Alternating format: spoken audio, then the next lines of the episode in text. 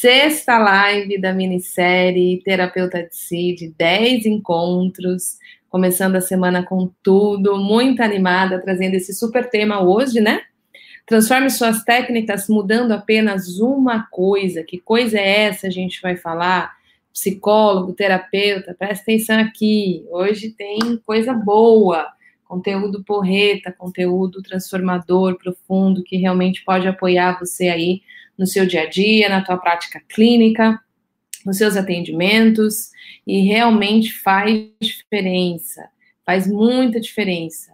E esse é só mais um dos encontros, se você está chegando agora. Esse é o sexto encontro de 10, nós fizemos cinco encontros semana passada, segundo de segunda a sexta, e essa semana temos mais cinco encontros, começando com hoje. Hoje é o sexto, então 6, 7, 8, 9, 10. Até sexta-feira, a gente tem um encontro marcado aqui em todas as minhas redes.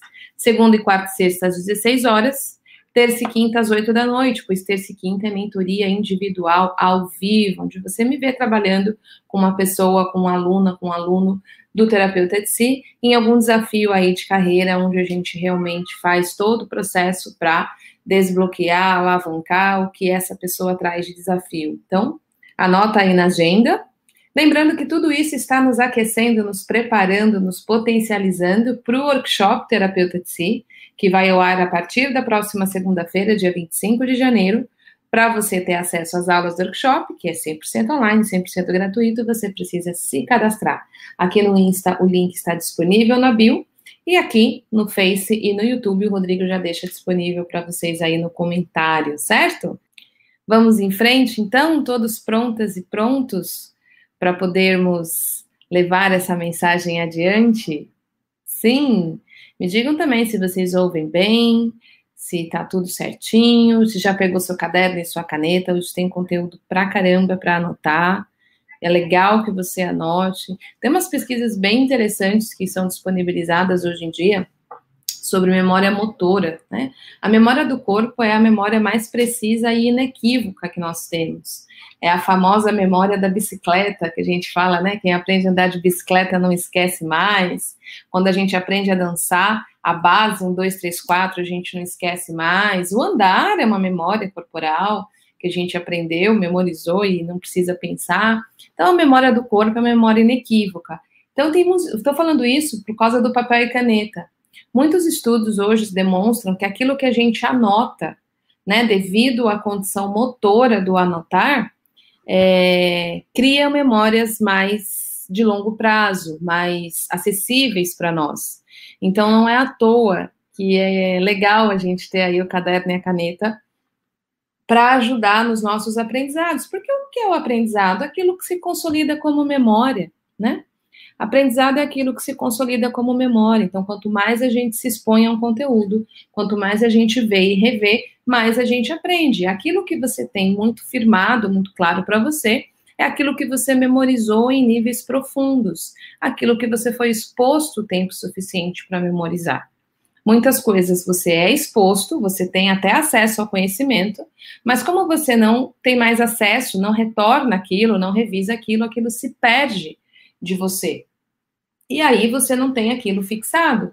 Então é importante que você saiba quais são os treinos de habilidade que mais potencializam o seu aprendizado. Por isso eu sempre falo papel e caneta na mão e bora para conteúdo, transformar essa uma coisa que realmente pode transformar as suas técnicas, potencializar as suas técnicas e fazer diferença nos seus atendimentos, consequentemente na sua carreira, certo? Que coisa é essa? Que coisa é essa que se a gente investir olhar, tempo, direcionamento, a gente realmente pode estar fazendo uma grande coisa pelo nosso trabalho. Essa coisa, essa coisa, esse item se chama, esse item se chama comunicação. Mas não é comunicação de um jeito que a gente está acostumado a pensar, que é a respeito daquilo que eu falo.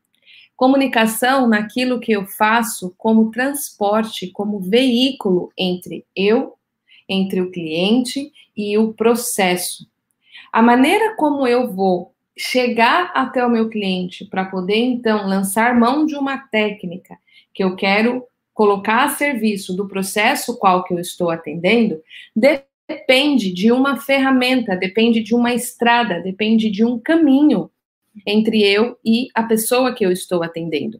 E a maior parte dos profissionais, por incrível que pareça, não olha para esse veículo, para esse caminho entre eu, o cliente e a execução técnica. E esse veículo que proporciona, que possibilita a chegada da intervenção, esse esse bisturi, digamos assim, que possibilita a chegada da intervenção, esse bisturi se chama comunicação. E comunicação não é sobre o que eu falo. Comunicação é o que acontece entre aquilo que eu transmito, aquilo que é recepcionado pela pessoa que está à minha frente, aquilo que aquela pessoa que está à minha frente me transmite e aquilo que eu sou capaz de recepcionar da pessoa que está transmitindo para mim aquela informação. Se neste contato entre eu e a pessoa, neste caminho, existem quebras, existem interrupções, existem impedimentos de chegada de mensagem, eu posso ter do meu lado a melhor técnica do planeta que essa técnica não vai funcionar.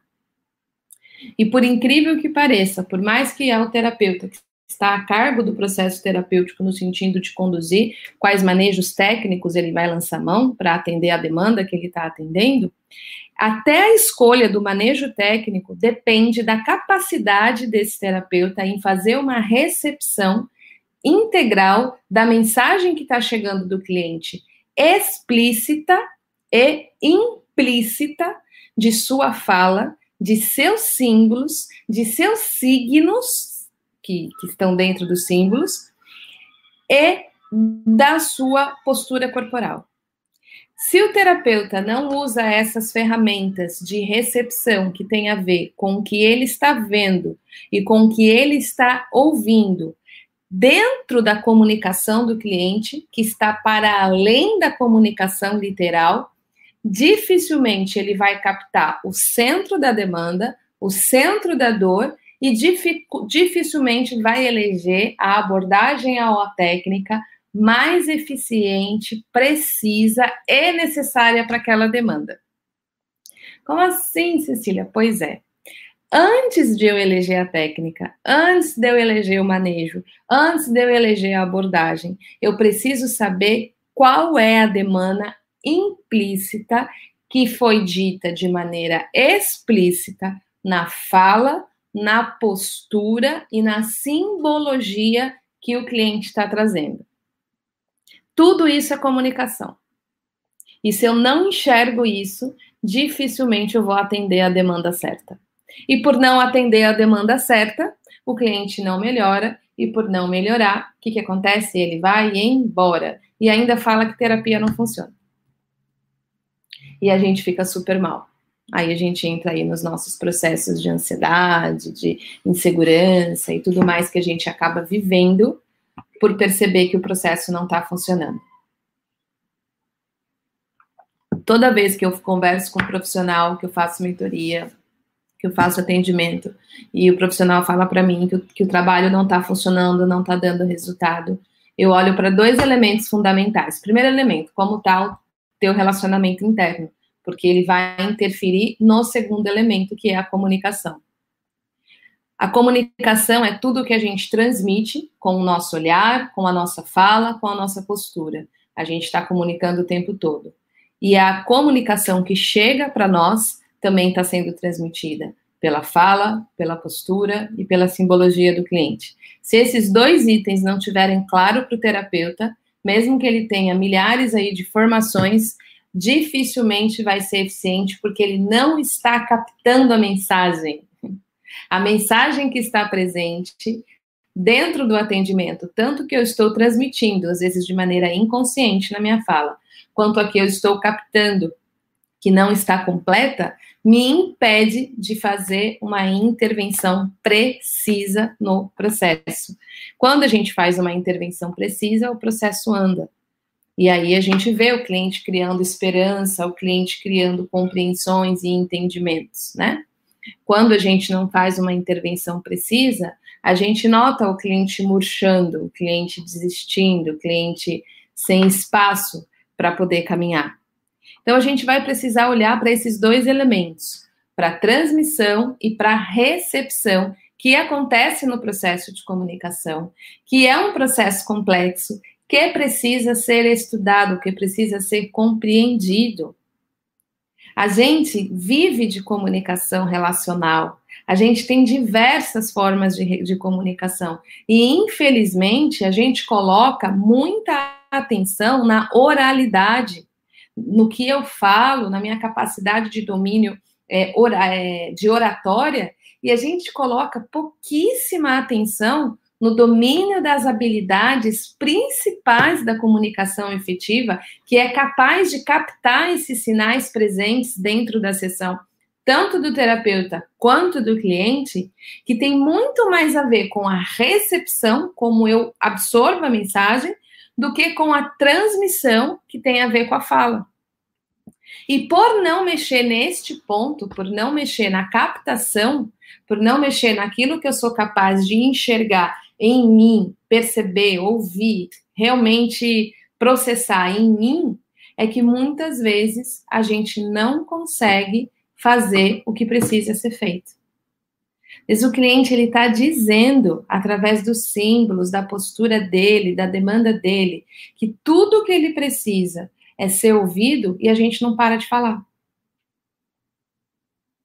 Às vezes ele está dizendo isso pelo cansaço exaustivo de tanto fazer, ele está me demonstrando que ele não está aguentando fazer mais nada, que ele já passou dos limites de cansaço para exaustão, e eu vou e dou uma nova tarefa para ele. E ele está me dizendo isso não de maneira literal, ele está dizendo isso pelo corpo cansado, pela fala que pouco sai, pelas palavras presentes, metafóricas na sua fala. Então ele está me dizendo isso, mas eu não estou captando, eu não estou codificando da maneira correta as demandas que aquele processo está me pedindo como um processo interventivo. E tudo que seria a minha intervenção, num exemplo como esse que eu estou trazendo, seria: eu posso imaginar o quão difícil está isso para você e o quão, o quão cansada você está. Só de dizer isso sentindo que realmente é isso que está acontecendo, ou seja, eu fui capaz de realmente tocar a dor daquela fala, devolver isso na minha transmissão, que foi captada pela nossa conexão, o cliente vai se sentir ouvido. E essa sensação de sentir que foi ouvido é um primeiro passo de intervenção que começa a modular o sistema para um processo de abertura e processamento. Quando o cliente sente que realmente você está ouvindo ele, que você realmente está com ele, que você está captando o que está acontecendo com ele, que muitas vezes nem ele consegue nominar, esse primeiro passo, esse primeiro manejo, ele é altamente transformador para abrir espaços internos tanto na percepção quanto na fisiologia do cliente, para que então aquilo que eu possa propor ter espaço para ser recebido pelo cliente, sem olhar para esses itens que compõem a comunicação, transmissão e recepção, e quais são os lugares que a gente precisa mexer para elevar a nossa eficiência nesse item, dificilmente as nossas técnicas funcionam. Por isso que eu posso afirmar se você muda isso, as suas técnicas fazem bum para cima. Posso afirmar, você pode ter muita técnica. Sem esse item, elas vão ser menos eficientes. E aí, como é que a gente mexe nesses dois? Né? Que dois são esses? Talvez você esteja se perguntando. Transmissão e recepção.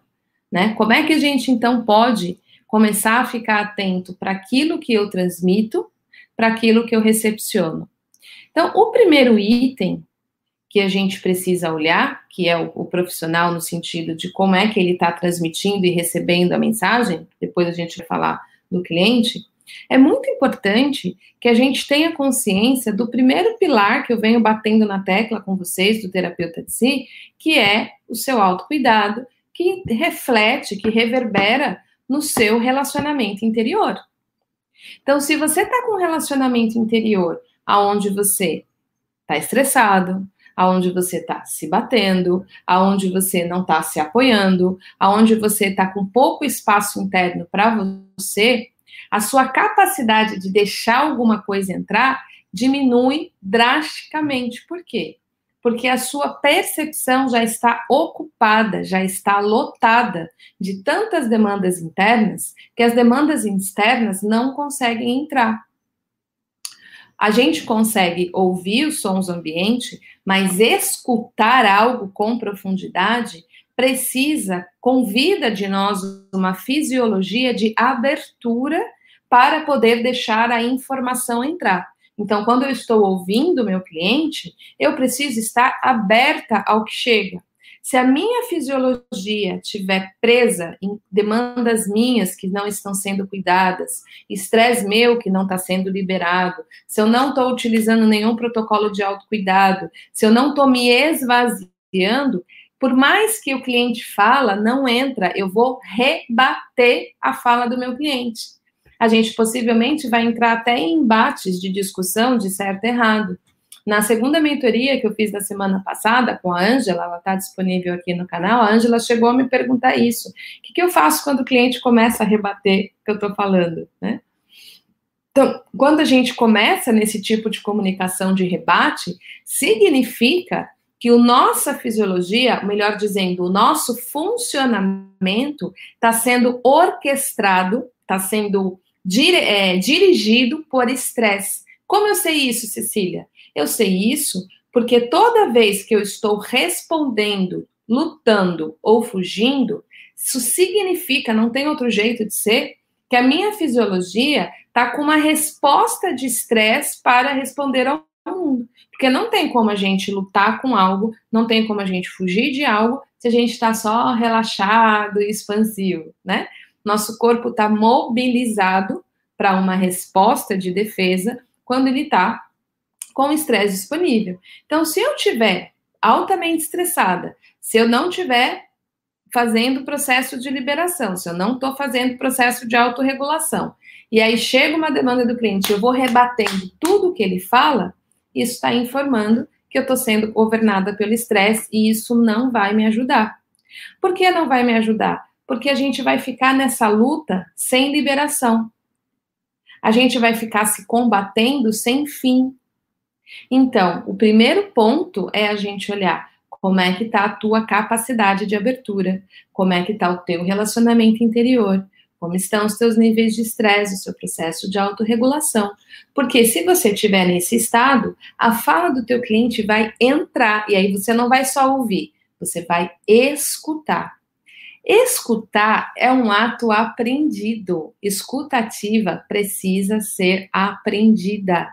Escutatória é muito mais importante do que a oratória na comunicação. Por que, Cecília? Porque eu só, posso, só sou capaz de responder a uma mensagem que chega a mim com clareza, eficiência e no lugar certo, no alvo, se eu conseguir recepcionar a mensagem que chegou primeiro. Então, eu primeiro pego a bola, para depois eu jogar a bola. Se eu, antes de pegar a bola, já rebati, as chances são que eu não vou acertar o alvo, ou eu tenho muito menos chance de acertar o alvo.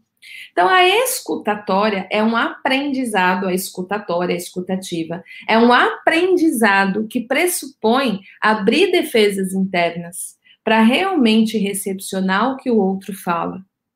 E isso significa não ficar pensando, enquanto o cliente está falando, no que, que você vai falar assim que ele parar de falar. Escutatória impõe, convoca silêncios internos para realmente absorver o que chega, sem julgamento, sem opinião, sem direcionamento, sem análise, em um primeiro momento, pelo menos, para que eu possa degustar um pouco daquele material que me chega, após eu tocar aquele material, ser afetada por aquele material que entra em mim pela escuta, aí então eu possa responder a isso, após esse contato. Por isso que comunicação eficiente depende de uma conexão profunda. A conexão profunda, ela é uma conexão que acontece por sintonia. Diferente de uma conexão que a gente liga as coisas, então, por exemplo, você ligar o fio do rádio na tomada. Ah, vai acontecer uma comunicação, então, entre o rádio e a tomada. A carga que chega da tomada para o rádio vai fazer o rádio ligar. Se esse fio tiver alguma quebra, a gente tem que ficar fazendo assim, né? Mexendo no fio para poder passar a carga e o rádio ligar. Como nós não temos esses fios é, concretos, né? Para poder ligar um no outro, para plugar um no outro, para transmitir mensagens, nós vamos utilizar um sistema de comunicação mais sofisticado, que é parecido com um sistema de wireless, de Wi-Fi, né? E como que funciona o sistema de wireless e Wi-Fi? Funciona por sintonia, por frequência. Então, para eu poder fazer uma captação, uma vez que não tem um cabo para eu ligar no cliente, para eu realmente ser capaz de, de, de, de extrair, de, de receber a mensagem contatar essa mensagem e responder a ela, eu vou precisar desse cabo de conexão entre a gente que funciona através da nossa frequência e da nossa sintonia.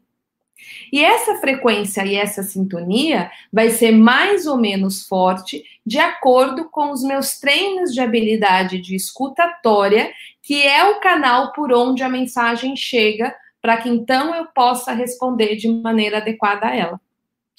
Vocês estão anotando essa parte? Está fazendo sentido? Está ficando claro que ponto que a gente está até aqui? Quando a gente está falando de comunicação e por que que vai fazer diferença? Como você vai responder a isso? E que maneira que depois você vai eleger a técnica e aí como você vai chegar? A gente já vai chegar nessa parte. Então, comunicação é um ato que depende de dois polos, transmissão e recepção. A transmissão que sai do outro para chegar em mim depende de um canal de conexão. Esse canal acontece por frequência e sintonia, e o meio para que isso funcione, para que exista essa estrada de ligação entre você e o outro, o meio mais eficiente, que realmente te dá maestria nesse, nessa condução, se chama escutatória você vai precisar aprender a descer defesas internas, parar de defender, parar de responder de maneira reflexa é, e não reflexiva, parar de combater o que o outro fala, realmente primeiro deixar a mensagem chegar, abrir espaços internos, tocar a mensagem que chega. O que to, todas as informações que estão chegando, não só naquela fala, mas naquela postura corporal, naquela respiração e na simbologia presente na fala, que é implícita e não explícita. Né? Que o cliente está dizendo para você de maneira implícita, tudo nele está comunicando. E se você estiver bem conectado, bem plugado, você vai receber as mensagens que chegam do cliente, tanto de maneira explícita quanto de maneira implícita. E eu digo para você que se você responde ao que é implícito nele, ao que está escondido na fala dele, que não está claro nem para ele, que está sendo comunicado pela energia, pela postura corporal, pela respiração e pelos símbolos que estão presentes naquela fala, se você responder a isso, você vai fazer gol de placa. Se você ficar só no nível superficial da comunicação, que geralmente é o nível analítico, racional, falado, dos porquês, dos, do, do porquê isso, do porquê aquilo, você vai ficar ali naquele jogo na, na, ali do meio do campo, tocando a bola, e vai ficar no zero a zero, o jogo vai acabar e nada aconteceu porque você não está numa conexão mais profunda, que é onde a gente realmente está tá contatando, conectando com as mensagens essenciais presentes naquele cliente, naquele, naquela demanda, que é onde a gente precisa atuar. Porque se a gente precisasse atuar de maneira lógica, se a gente precisasse ficar dando conselho, né? Ah, faz isso, então, o cliente nem precisava ir até você. Ele já sabe o que ele precisa fazer de maneira lógica. A questão é que ele não consegue. Então vamos supor que ele, sei lá, ele está perdendo a cabeça no trabalho, está gritando com todo mundo. Ele sabe, logicamente, que ele não deve gritar com os funcionários dele, ou com os companheiros de trabalho, né, com os colegas. A questão é que tem algo implícito nele, tem algo escondido nele, algo não claro que está comandando a história, e ele não sabe por quê. É por isso que ele está ali. Geralmente é isso, dando uma demanda simples aqui, não estou nem, dando aqui uma demanda cronificada.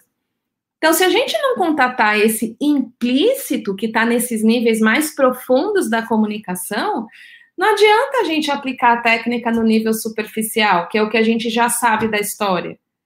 Aí a pessoa fica chovendo numa olhada, ela fala: Ah, mas aí eu fui lá e fiz de novo. E por que você fez? Ah, porque aconteceu isso, porque a pessoa isso, porque aquilo. E vai ficar nisso, nesses porquês, nesses porquês, nesses porquês, sem realmente a gente acessar o que está por baixo disso. E o que está por baixo disso já está presente na fala do cliente, ele já está comunicando. E você vai ser mais ou menos eficiente nessa captação, lembra? Recepção se você usar esses canais de comunicação para poder ter acesso a essa informação. Se você usar o seu 5G. Se você ficar no 3G, você vai captar menos dados, né? menos informação presente, principalmente nas metáforas e simbologias que ele traz na fala dele. Né? Metáforas de luta, metáforas de fuga, aí tem várias coisas para a gente explorar. Deixa eu ver que mais que vocês estão falando aqui antes de eu ir para a próxima parte. Gilson, há clientes que só se expressam aos palavrões. Em uma frase de 10 palavras são palavrões. Devo me expressar como ele para buscar uma sintonia? Não, de maneira nenhuma. A gente nunca. Sintonia não quer dizer é, falar a mesma coisa que o cliente está falando. Sintonia quer dizer ser capaz de se conectar com o que ele está experimentando. Para ele estar soltando tanto palavrão, qual que é o estado que ele está vivendo? É raiva? É medo? Por, com o que, que ele está tão bravo? O que nele está precisando ser ouvido? Então, se o meu cliente está falando tanto palavrão, de 10 palavras, 7 são palavrões, a minha curiosidade para com ele seria: o que você precisa se expressar dessa maneira? O que está acontecendo aí dentro? Você está vivendo alguma demanda, alguma situação que você está precisando colocar nesses termos o que você está sentindo? Qual é a emoção presente abaixo dessas palavras que a gente precisa olhar agora? Ou seja, eu estou em sintonia com ele, eu estou percebendo um estado alterado dele, estou tentando encontrar, ajudar ele a nominar esses sentimentos, para que ele também possa sair desse estágio da comunicação de palavrões e poder fazer contato com o que ele está sentindo, para que ao fazer contato com o que ele está sentindo, ele possa então aprender a ser continente para o que ele está sentindo que, que é ser continente, né? Conter aquilo que existe em mim para que eu possa ter escolhas e não ficar governado de maneira desgovernada por aquilo que eu sinto, certo? Então, não significa repetir o que ele fala. Sintonia é contato com aquilo que está presente. A fala dele é um dos elementos comunicados. Além dos palavrões, o que mais tem que precisa ser visto, cuidado, nominado, olhado, né? Acolhido, processado, elaborado e tudo mais que a gente sabe fazer e queremos fazer dentro do processo, certo? Que mais? Que mais? Que mais? Que mais? Vocês têm de dúvida antes da gente continuar? Porque eu já passei bastante coisa aqui e eu quero saber se a gente está indo é, mais ou menos né, na mesma sintonia, na mesma frequência, se as minhas mensagens estão chegando, se você está deixando a minha mensagem entrar ou você está aí já rebatendo sem realmente tocar. Como é que isso chega aqui para mim? Como é que eu sinto que a Cecília está dizendo, né? Como é que como é que eu me coloco dentro do processo terapêutico? Eu estou abrindo espaço para ouvir o que chega ou eu já fico respondendo mentalmente sem realmente sentir o que o outro fala, me deixar, me permitir ser afetada pelo que o outro diz? Como aquela mensagem chega? Para que eu possa primeiro tomar uma respiração de contato com aquilo que chega antes de uma resposta? Será que eu estou sendo governada pelos meus processos de ansiedade nos meus atendimentos e a minha ansiedade por agradar não está me deixando ouvir? E por não estar me deixando ouvir, eu não estou conseguindo ter resultado nos meus atendimentos? Será que não é esse o ponto que você está precisando mexer para realmente elevar a eficácia dos seus atendimentos, para que elas gerem muitas indicações e você amanhã esteja aí com a tua agenda cheia? Como é que está chegando aí, né? Que mais? Débora, o que fazer quando o cliente tem grandes sacadas no processo terapêutico e na próxima semana volta ainda desanimado? Hum. Recepcionar o estado que ele está na hora que ele chega. Então, ele teve uma grande sacada. Esse foi um, um, um passo que ele deu. E ainda existe um desânimo para ser visto. E ajudando ele a ir equilibrando esses dois polos, né?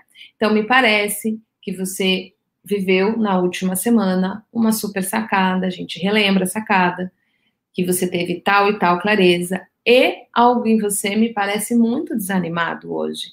Que ponto que você está hoje? Né? A gente não cria expectativa, a gente recebe o desânimo, ajuda ele a perceber. E como é que a gente pode ir incluindo as duas coisas com ele? De novo, a gente acompanha o processo, né? Então, o desânimo não pode determinar, porque se o desânimo dele me afetar no sentido de caramba, ele não deu o próximo passo, é isso que vai nortear o atendimento. Percebe como a gente sempre é afetado e a gente precisa ver como nós estamos respondendo a isso? Né? Será que o desânimo dele está me desanimando? Será que eu também não estou indo pro, por esse caminho sem conseguir responder a isso de maneira a estar com isso, ao invés de ser dirigida por isso? Então é importante que a gente veja como aquele processo do cliente me afeta e me desengatilha, para que eu possa responder ao processo e não responder ao que se, o que se desengatilha em mim devido ao processo. Esse é um, um, ponto essencial. E tudo isso é comunicação. Veja, várias coisas que a gente está falando aqui elas estão funcionando entre linhas no processo. Elas estão funcionando entre a fala e a escuta com o cliente e tá fora, tudo isso está fora da técnica ou está dentro da técnica, mas é como um pano de fundo para que tudo funcione, né? Se a gente não olha para esses elementos que estão entre, eu gosto muito da, da metáfora entre o, o cirurgião e, e, e a pessoa que ele vai operar existe o instrumento entre o cirurgião, a sua técnica e aquilo que ele precisa fazer. Esse instrumento precisa ser adequado, afiado, propício para a execução.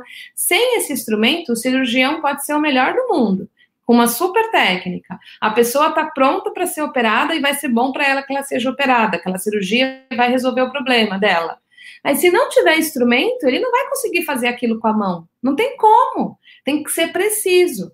Então, esse instrumento é a comunicação, é essa, esse backstage do atendimento, é, é esse entrelinhas, é esse implícito do processo que realmente precisa ser visto como uma coisa essencial para que as técnicas funcionem. Não é à toa que a gente vem, vem vendo cada vez mais né, o, o crescimento de ciências da comunicação, como a comunicação não violenta, né, a própria escutatória, é, a, a, a, hipnose ericksoniana, que trabalha muito mais com metáforas, mensagens, para a fala do inconsciente. O inconsciente é todo simbólico, então a gente precisa entender essa fala simbólica presente, estudar essas falas, compreender essas falas, se abrir para essas falas, tudo isso faz com que as nossas técnicas ganhem uma, um alcance que é muito difícil conseguir mostrar para vocês apenas falando, e ele existe. Como eu falei do, do bisturi do cirurgião, não adianta o cirurgião ser excelente se ele não tem bisturi. É esse nível que a comunicação alcança quando a gente utiliza ela, né? Da maneira adequada. Tem uma fala da professora Enoiser Cornell, que é minha professora de formação da focalização do relacionamento interior, que ela fala: todo o processo terapêutico tem uma intenção. Eu tenho uma intenção para com o processo, tanto eu, profissional, terapeuta, que estou a cargo, quanto o próprio cliente. Porém, se essa intenção não tem suporte da comunicação e da linguagem, dificilmente ela é alcançada que é a minha metáfora do cirurgião sem bisturi. Se eu não olho para esse elemento presente de como a minha linguagem, a minha transmissão afeta o processo, dificilmente ele chega aonde a gente quer, por melhor e das intenções que nós tenhamos. Então eu vejo cada vez mais que os profissionais que são referências, que têm aí é, agenda lotada, que são procurados, quando você passa com esses profissionais, você vai ver uma linguagem, uma comunicação e uma capacidade de escuta altamente trabalhada. O cara tem uma micra técnica Z, uma capacidade de escuta e uma capacidade de, de transmitir aquilo que ele recebe com palavras que realmente alcançam aquilo que está presente na comunicação em alto nível de execução. Ou seja, a comunicação é um elemento altamente trabalhado nos processos de atendimento com essa alta eficiência. A gente vê isso também em médicos que têm essa capacidade, a gente vê isso em enfermeiros que têm essa capacidade. A gente já viu quantos vídeos viralizar de enfermeiros que estabelecem uma comunicação com a criança que torna ela se sentindo mais capacitada e mais empoderada para receber, por exemplo, uma vacina ou uma injeção, e isso veio pela maneira com que a comunicação foi feita. Isso é só um exemplo de uma coisa simples quanto aplicar uma injeção, aplicar uma vacina. Imagina dentro de um processo terapêutico, onde você precisa ter a confiança, o vínculo estabelecido para acessar muitas vezes feridas íntimas dessa pessoa, que são os lugares que precisam ser visitados, que são a origem de todos os processos que você está sendo trabalhado. Imagina o cuidado que precisa existir, o cuidado no sentido de cuidar, de curar, de realmente é, colocar atenção para que essa comunicação te leve até esses lugares, junto com a pessoa, aonde o que precisa ser acessado é acessado. Se eu não olho para esse item, não adianta técnica, porque o bisturi não vai cortar. Certo? Tem mais pergunta aqui?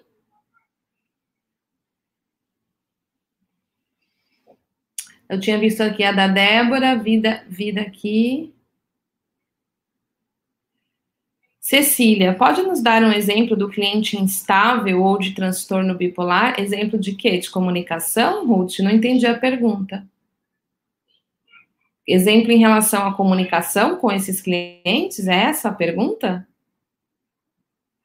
Só me confirma se é essa a pergunta, porque eu não entendi. Dá um exemplo de, do cliente instável ou bipolar se é o que falar.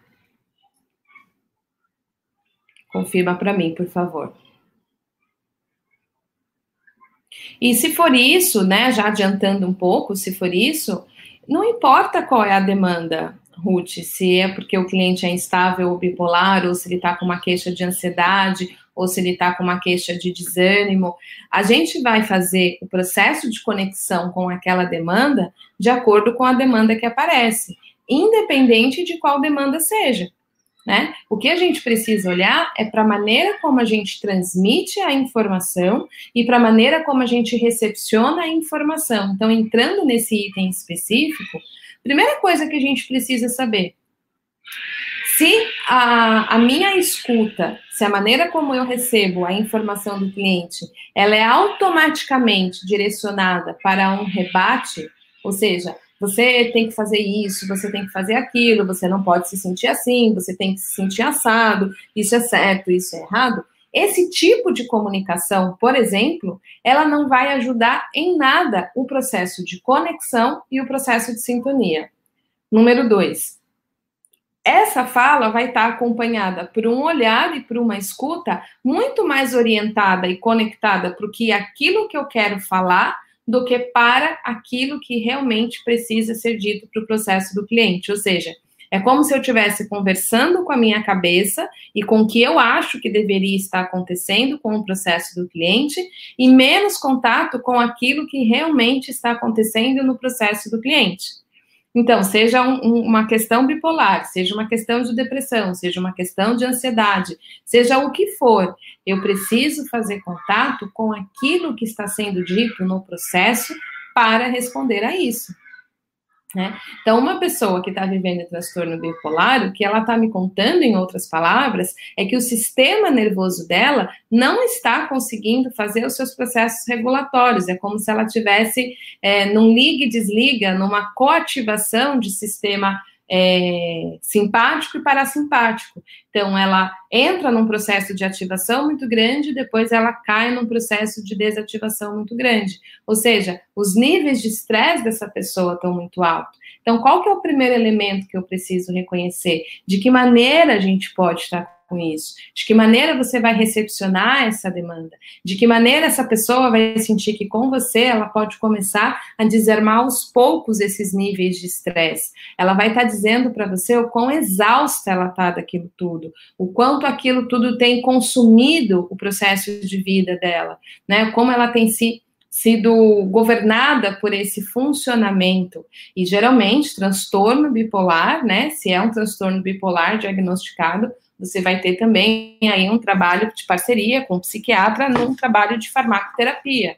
Então, você no teu trabalho vai precisar encontrar uma comunicação muito orientado para confiança e clareza de próximos passos, porque como a pessoa bipolar ela está funcionando nesse nessa confusão interna, digamos assim, a gente não pode aumentar muito os níveis de demanda para ela. A gente tem que ter uma comunicação clara, precisa e segura com frases claras, precisas e seguras.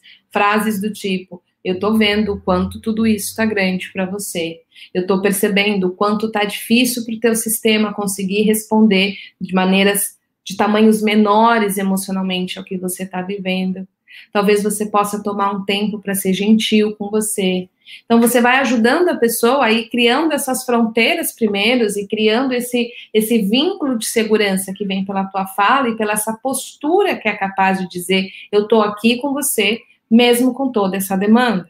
Eu vou estar do teu lado mesmo com toda essa demanda eu posso ver o quanto está difícil isso para você e para o seu organismo. Fazer desacoplamento de identidade, né? Você não é bipolar, né? Você não, isso não define quem você é. Esse funcionamento do teu corpo, como o seu corpo tem funcionado. E, nós estamos aqui agora olhando para isso. Tudo isso é comunicação.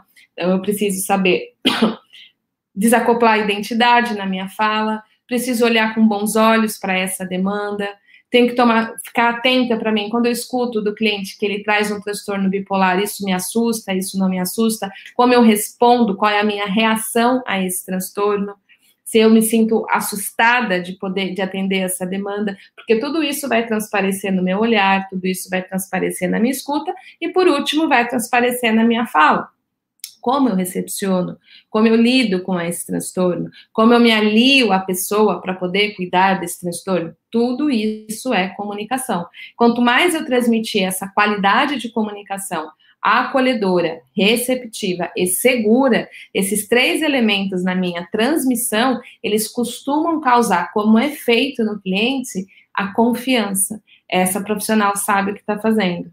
E a confiança dispara qual fisiologia no nosso corpo? A fisiologia da segurança. E a fisiologia da segurança é a nossa fisiologia restauradora, reparadora e de aprendizagem. A gente só aprende em segurança. Por que, que a gente só aprende em segurança? Porque a segurança abre espaços. Se eu me sinto segura, eu relaxo. Então, eu tenho abertura de percepção, de, de respiração. Toda vez que a gente está seguro e relaxado, o nosso corpo está mais aberto, disponível para absorver. Se eu estou tensa, se eu estou inseguro, se eu estou com medo, se eu estou rígido, as minhas entradas estão fechadas, a minha exploração está indisponível. Então, a minha capacidade de aprender está altamente diminuída.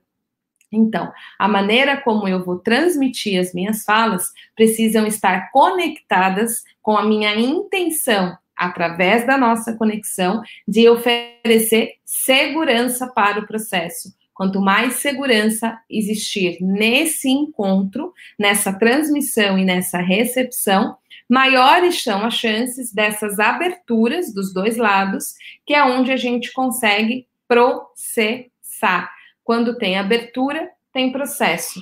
Quando tem fechamento, tem paralisia, interrupção, bloqueio. E aí o processo não anda. Mesmo que a gente queira, ele não anda. Por quê? Porque as aberturas estão indisponíveis, estão fechadas, estão bloqueadas, tanto na percepção quanto na fisiologia.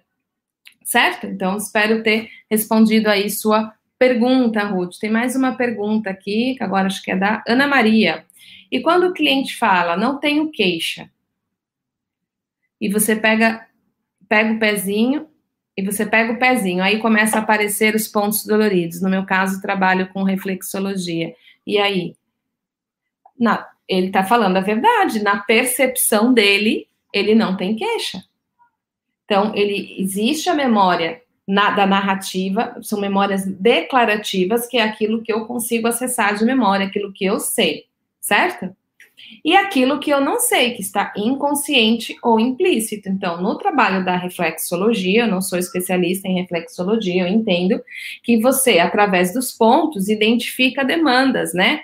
os processos do cliente pelo ponto que está no pé. Então, essa informação que está ali registrada através desses pontos está disponível nesse ponto na memória corporal na memória de funcionamento, na memória organísmica, mas não está disponível na consciência. Então, quando ele fala eu não tenho queixa, é que na consciência dele, naquilo que ele é capaz de nominar, nomear e reconhecer, essa informação não está disponível. Então, você vai precisar aprender, desenvolver vocabulário que ajude ele a compreender. Então, quando você aperta lá aquele ponto dolorido, que você tem a informação que, ah, tal ponto tem tal significado, né? Tal, tal demanda, e aí você pode comunicar, percebe de novo a comunicação presente aqui? Então, parece que esse ponto tem uma inflamação do ponto tal, não, diz, não, não, não domino reflexologia para dizer, sei lá, fígado. Então, o fígado costuma nos trazer demandas das áreas tais, tais e tais. Talvez você tenha vivências, isso faz sentido para você, como é que você recebe isso. Então, você vai criando estímulos linguísticos para ajudar a pessoa a conectar a consciência com aquilo que ele está sentindo. E aí, talvez ele crie essas pontes e esses caminhos, ou talvez não. O que vai depender é como você pode apoiar, se é, faz sentido fazer essas ligações linguísticas entre os pontos e, e, a narrativa da pessoa, ou se apenas trabalhar os pontos é suficiente. Aí, você é especialista nesse ponto da reflexologia, você pode dizer, né, se é suficiente mesmo que não haja a narrativa. Mas o que ele está dizendo é verdade. Ele pode não ter consciência na, de maneira de narrar, né, uma memória declarativa, o que ele tá, o que está sendo vivido através daquele ponto dolorido. É, é fato, para ele não é claro. E aí você pode ajudar ele a criar essas pontes, certo? Queria falar um pouquinho também da comunicação simbólica do cliente, que a gente também precisa incluir aqui, que são as comunicações implícitas, né? Então, quando o cliente traz uma demanda, por exemplo, é, uma queixa que ele está sei lá, vivendo uma ansiedade, um processo crônico de ansiedade, além da, da coisa concreta em si, dele estar ansioso, existem muitas muitas simbologias, muitas metáforas presentes nessa comunicação, que é importante que a gente fique presente para ouvir a linguagem que vem desse lugar dele, para além da nossa literalidade. Ah, então eu estou ansioso porque eu estou trabalhando demais. Então, isso é o literal. Eu tô assim porque eu tô estressado, porque eu tô com muitas demandas no trabalho, tararara. Então, ele vai ter toda uma explicação literal para esse estado. Ele já vem com a queixa, geralmente, e já traz essa explicação da demanda. Mas se a gente prestar atenção na fala dele, que, que ele está trazendo sobre essa explicação dele, da queixa dele, a gente vai ouvir as metáforas que ele está trazendo e os símbolos para a gente trabalhar que é o que eu chamo dessa comunicação implícita. Então ele vai, ele pode estar te contando que ele está vivendo um mito de guerreiro, ele pode estar te contando que ele está vivendo um mito de salvador, ele pode estar te contando que ele está vivendo um mito de pai e mãe que ele carrega dentro da história dele e ele vai soltar isso porque é meu pai, porque é minha mãe.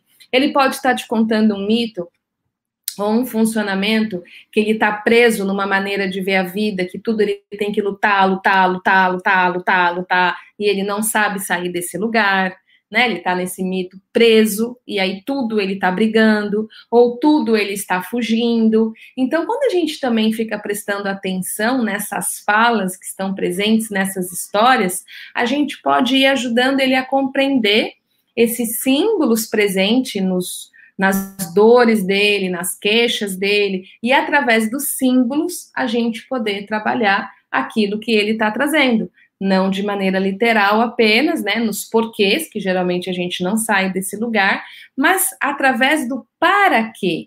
Para que aquele guerreiro está presente naquela história? Para que aquela fuga está aparecendo naquele comportamento? Para que aquela esquiva está aparecendo naquela naquele funcionamento e naquela história?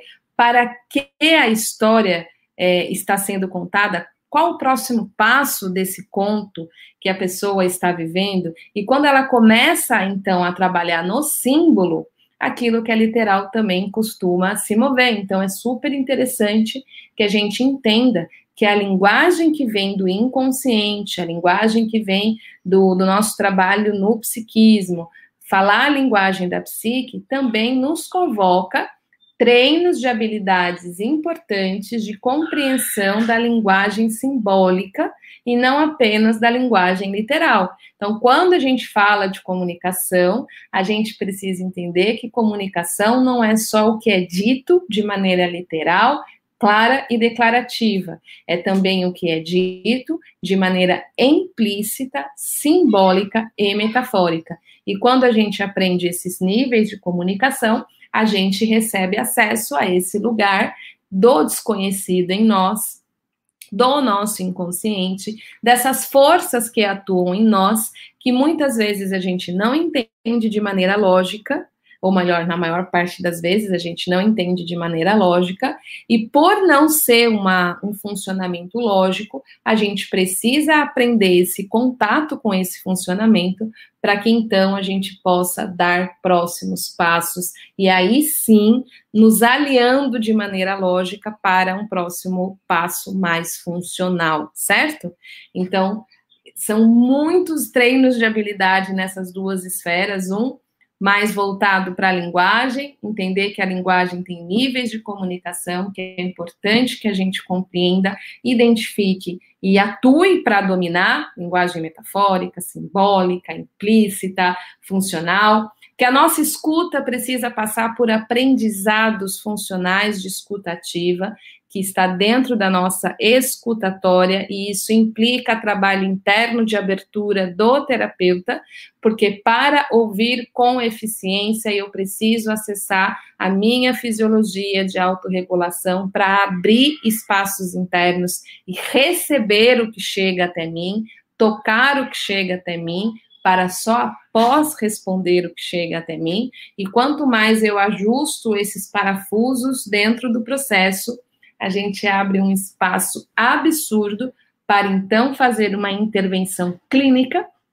e aí com o bisturi certo, e aí com toda a sala pronta para uma cirurgia perfeita, para uma intervenção perfeita, para um trabalho transformador, porque a gente conferiu e utilizou todos os manejos de é, temperatura e pressão favoráveis que facilitam e realmente potencializam o nosso atendimento. Se você é profissional dessa área e você tem um propósito, não deixe de olhar para o item comunicação.